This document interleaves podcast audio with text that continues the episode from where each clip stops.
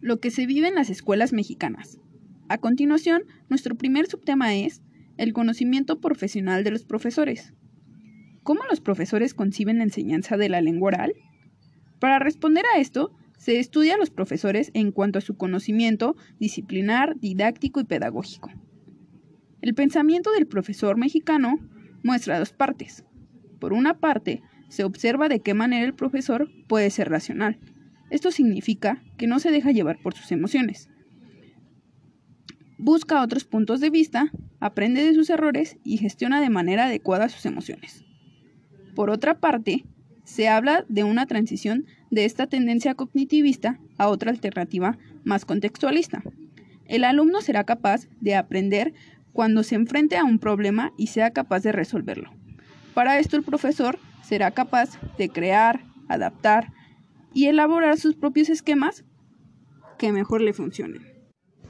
Aunque para muchos no es de suma importancia, autores reconocidos e importantes se han sumado al estudio de las concepciones y de otras construcciones mentales del profesor, pues son de suma importancia para los alumnos.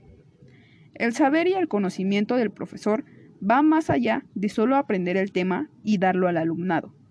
Se tiene que reconocer lo que el profesor debe saber y saber hacer para dar una materia. Por ejemplo, el análisis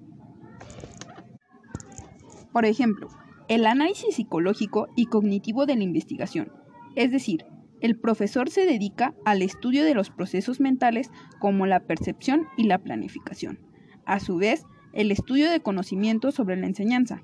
En cuanto a estos, puedo decir que en México, la enseñanza, de acuerdo con las concepciones más actuales, el docente actúa como facilitador guía, logrando un proceso de interacción que se basa en la iniciativa de los alumnos. La enseñanza de las lenguas cada vez se va expandiendo y es más creativa, dinámica y propone juegos de interacción algunas herramientas que antes se usaban, como el pizarrón, GIS, libros de textos, libretas, con el avance científico han ido quedando en el olvido. Con esta llegan nuevas formas de enseñar y aprender, como las TICs, videos, sitios web, donde interactúas con gente de otros países, etc. No tenemos que olvidar que su principal objetivo de los conocimientos de enseñanza es hacer que los alumnos sistematicen su forma de aprender, sus habilidades y conocimientos, que estos sean más fructíferos y los métodos no les parezcan monótonos. Ahora veamos otro tema importante, las concepciones como sistema de ideas en la línea del conocimiento profesional del profesor. En las últimas décadas se ha centrado la atención en identificar y caracterizar las concepciones de los profesores sobre la ciencia, la enseñanza y el aprendizaje e hipótesis acerca del conocimiento profesional deseable. Para Portland es una posibilidad cambiante que está en estos niveles. Nivel 1, modelo didáctico tradicional, tendencia mayoritaria. Nivel 2, planteamientos o alternativas de innovación. Propone planteamientos diferentes para superar la tendencia mayoritaria. Y nivel 3, se aproxima al conocimiento lingüístico, discursivo, oral, deseable desde una perspectiva colectiva e investigativa.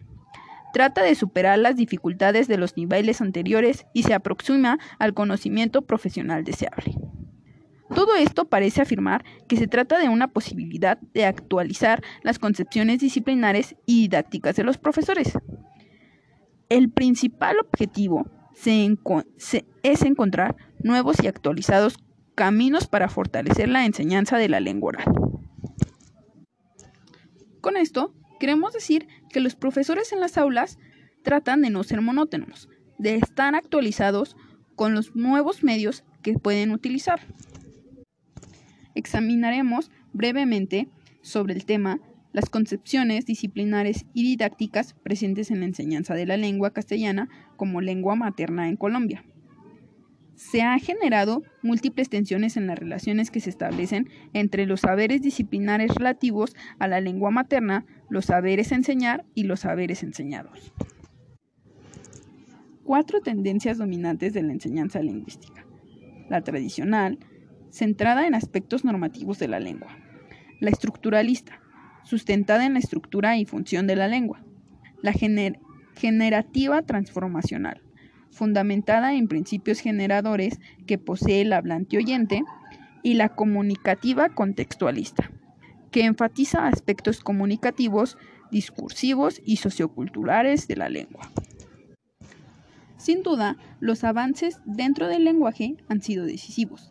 Establecer un diálogo entre las teorías del lenguaje y los objetivos de la enseñanza de la lengua castellana en la escuela, con la perspectiva de asumir la lengua como una herramienta para representar el mundo e interactuar en él. Definitivamente, aprender la lengua se basa mucho más allá de los aportes teóricos a una didáctica como tal sobre las lenguas ser más reflexivos e investigadores.